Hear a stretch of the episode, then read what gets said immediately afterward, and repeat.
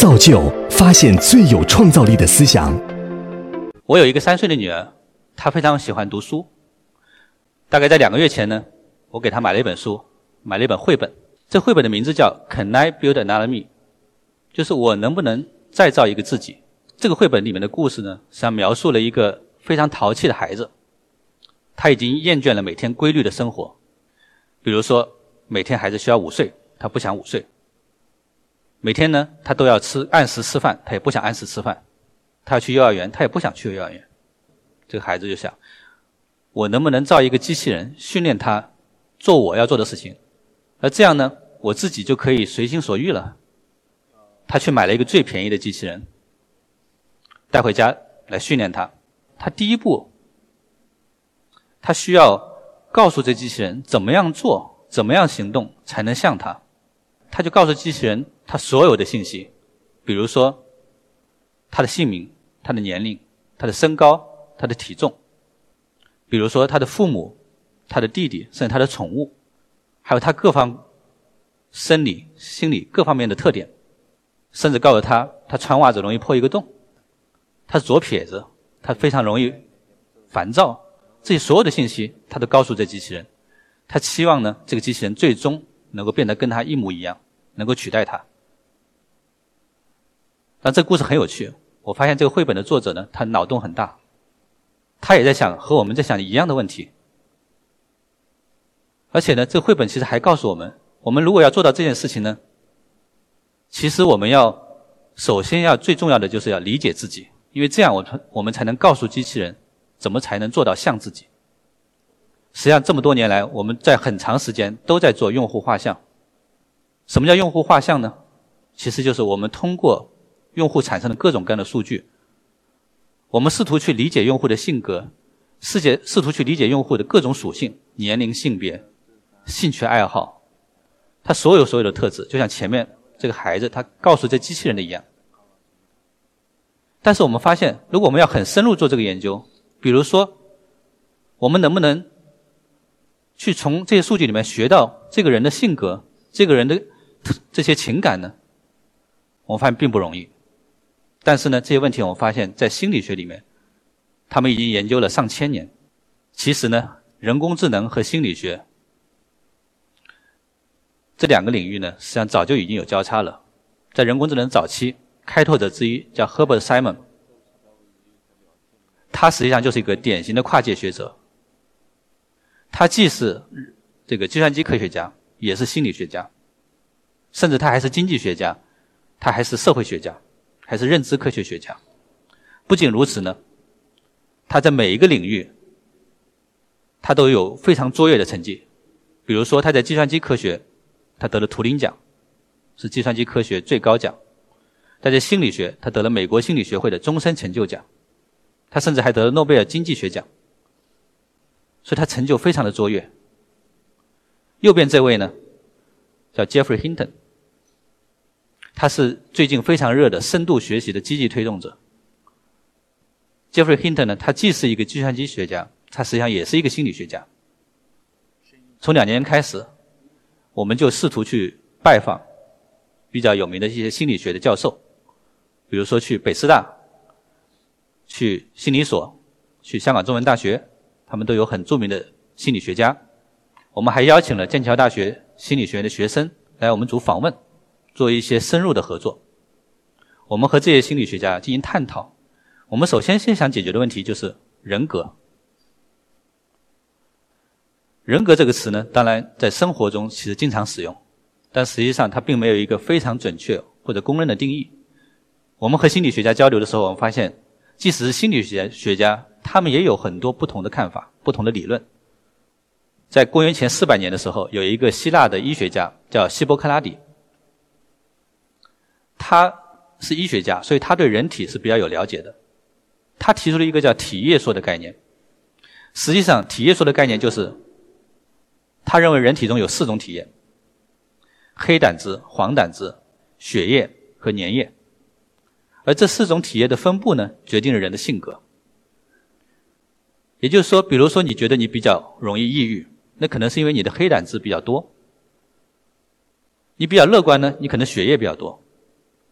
如果你黄胆子比较多呢，你可能是比较容易冲动易怒；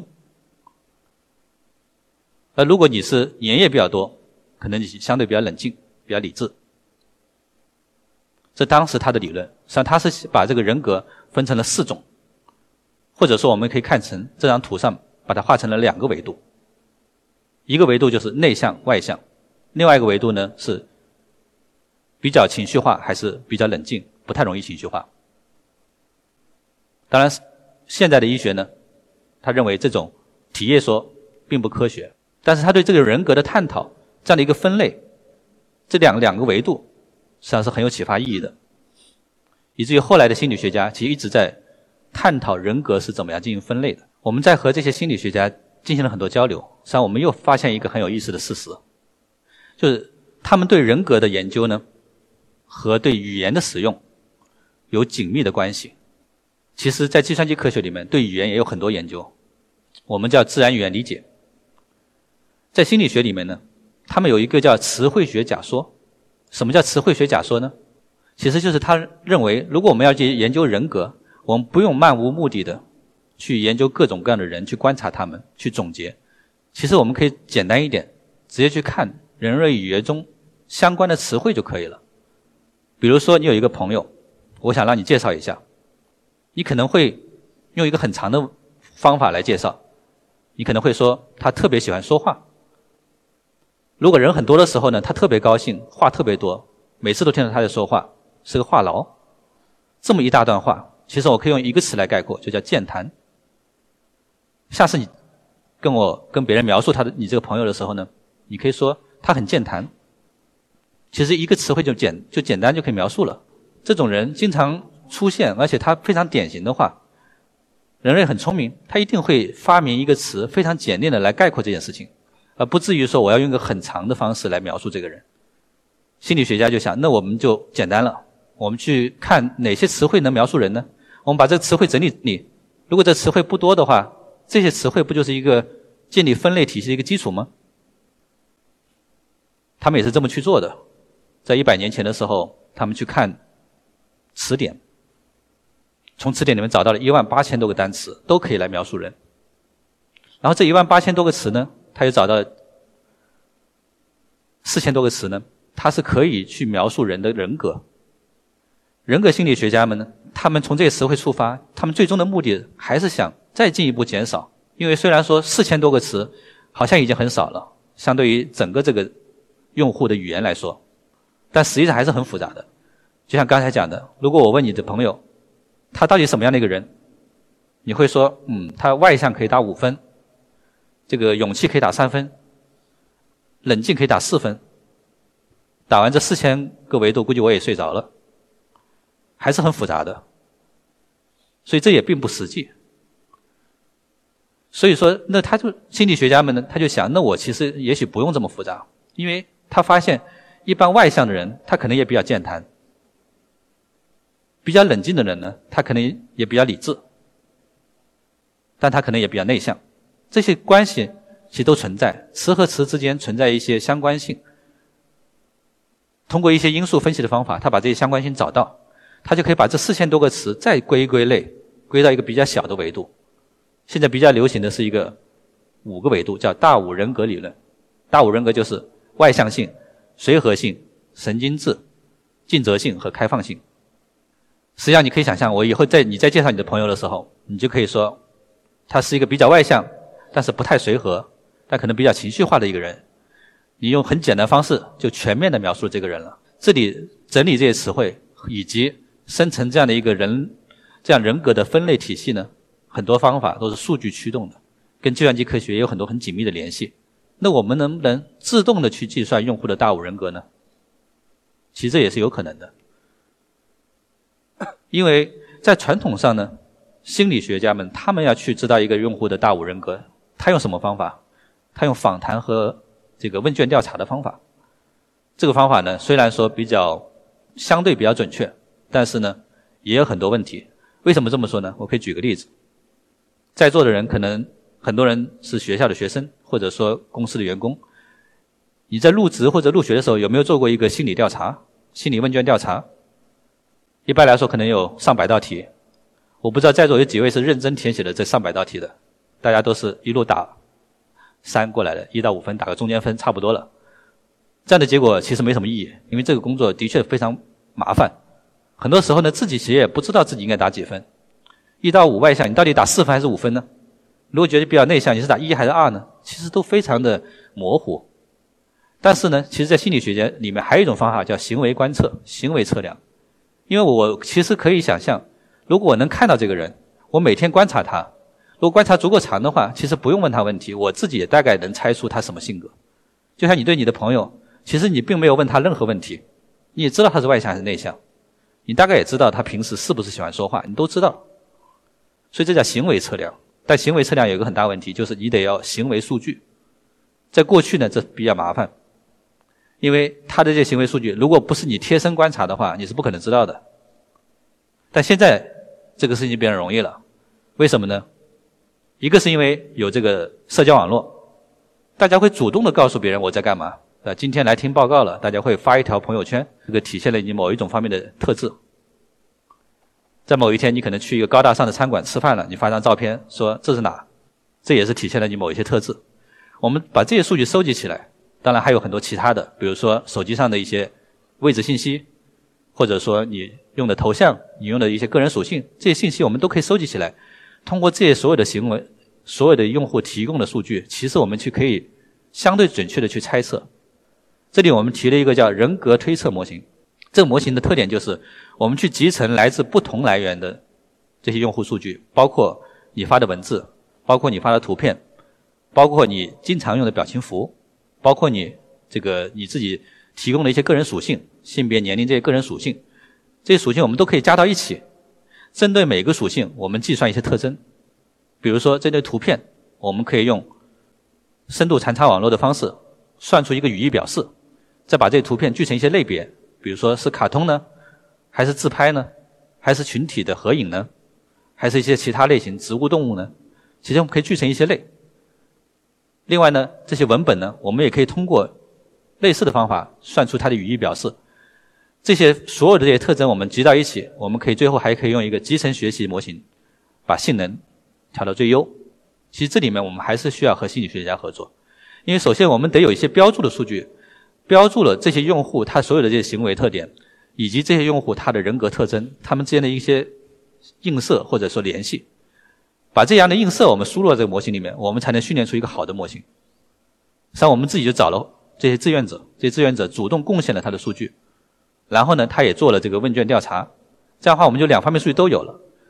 训练完这个模型以后呢，对新的用户，其他用户就不用做用户调查了，不用做问卷调查，我们就可以自动的去用这个模型来计算了。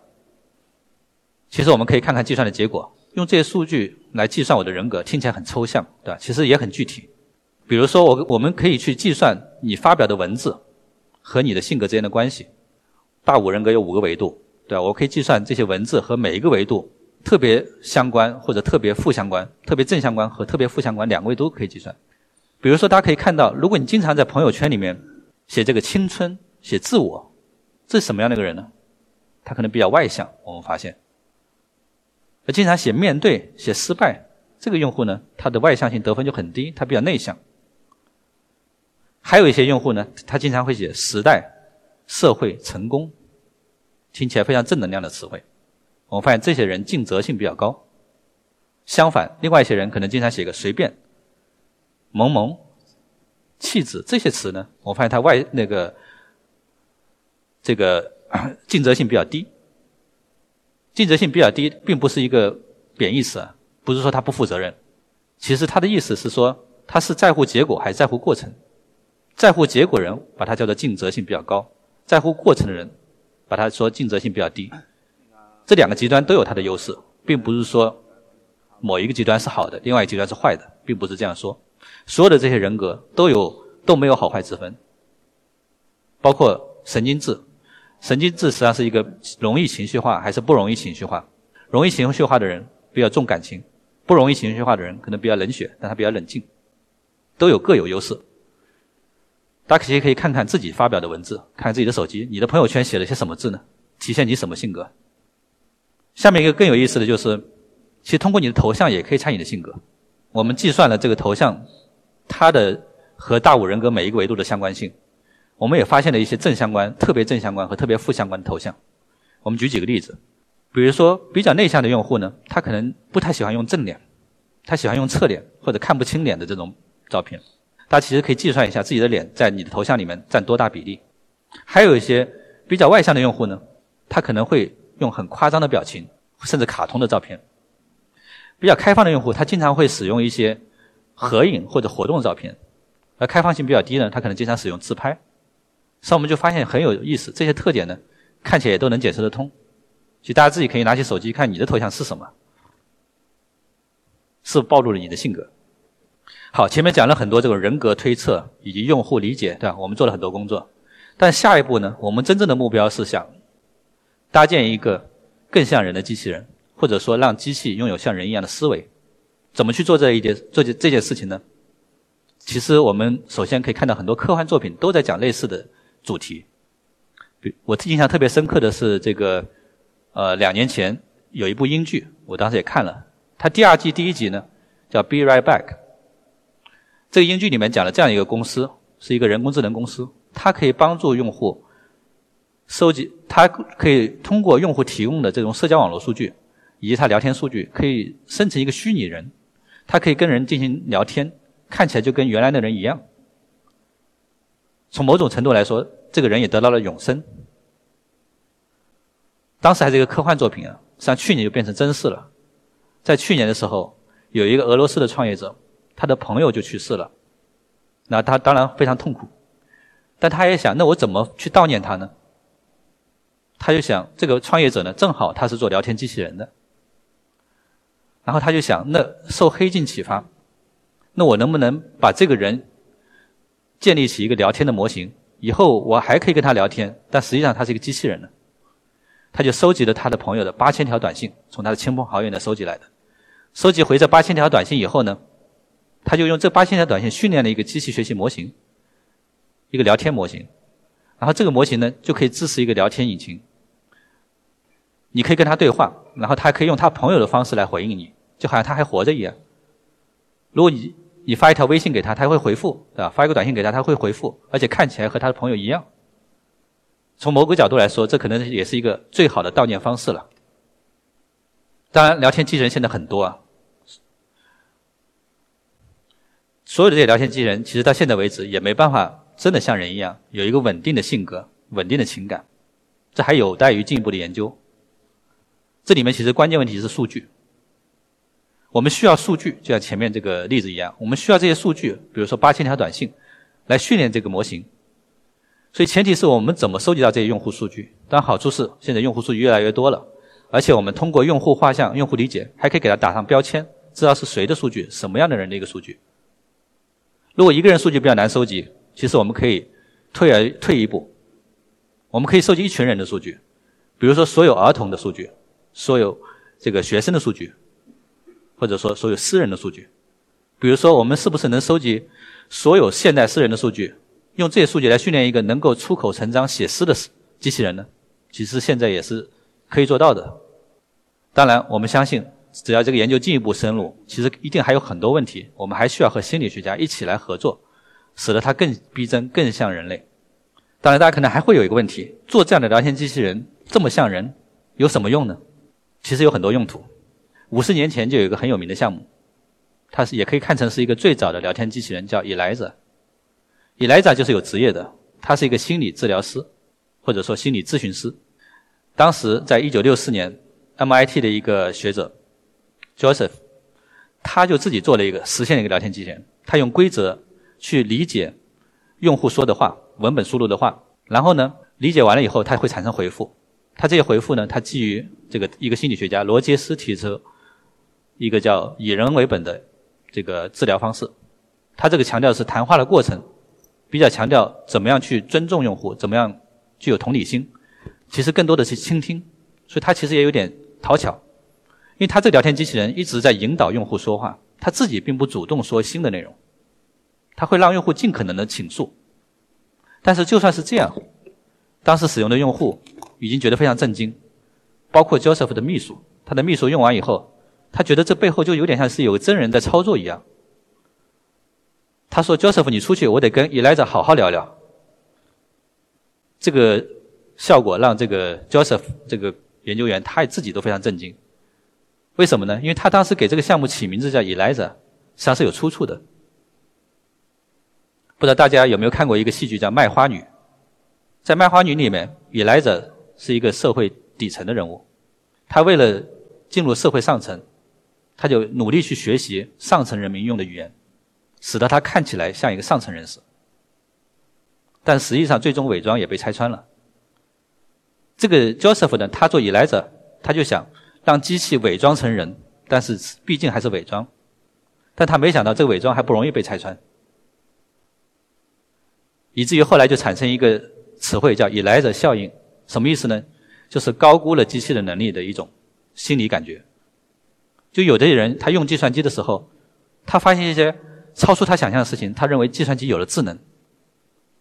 就像刚才这个 Eliza 的这个 Joseph 的秘书一样。他说：“这个背后好像是有人在聊天，不是一个机器。”甚至想跟他单独单聊一会儿。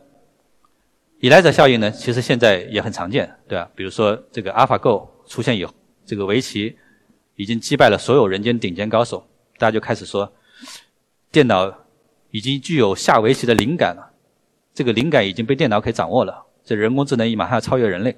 这实际上也是一种依赖者效应，因为其实是背后所有的这些程序都是人写的。所谓的灵感，所谓的智能，实际上最终都是程序实现。受启发于 Eliza 项目，其实我们自己也做了一个心理治疗师，叫 Decide。它的目的呢，实际上也是帮助这些有一些心理问题或者抑郁的用户，来缓解这些心理情绪。当时呢，在 Eliza 项目里面，这个 Joseph 呢，他是使用了这个叫 PCT 以人为中心的这种治疗方法。我们是采用了最近的一些流行的叫这个 CBT 认知行为疗法以及正念。另外，当然我们也不是基于规则的，我们是基于一些机器学习的方式来理解用户的输入语言。在未来，我们是希望这个聊天机器人呢，能够帮助解决实际的社会问题。比如说，在广大西部有很多农村留守儿童，对吧？他们父母都去外地打工了，实际上他们也非常孤独。我们是不是能够用通过这样的一个聊天机器人帮助他们缓解一些心理问题呢？陪伴他们呢？这个 Decide 项目呢，首先其实跟 Eliza 一样，它是要引导。但是在这基础基础上呢还不够，我们还希望通过他这些聊天数据，通过这些用户数据呢，我们去进一步去诊断、去分析用户到底有什么样的心理问题，他的性格是什么样的。当然，如果还能在聊天的过程中，我如果我们发现合适的时机，我们去试图干预这个聊天的过程，试图帮助用户缓解情绪，那是我们最终的目标、最终理想。这样我们就可以真正服务于用户了。我们还是希望。再进一步深入的和心理学家一起合作，我们共同的去实现我们最开始讲到的目标，就是让机器拥有像人类一样的思维。它最终目的就是在人类需要的时候，我们能够真的帮助人类，去陪伴人类。好，谢谢大家。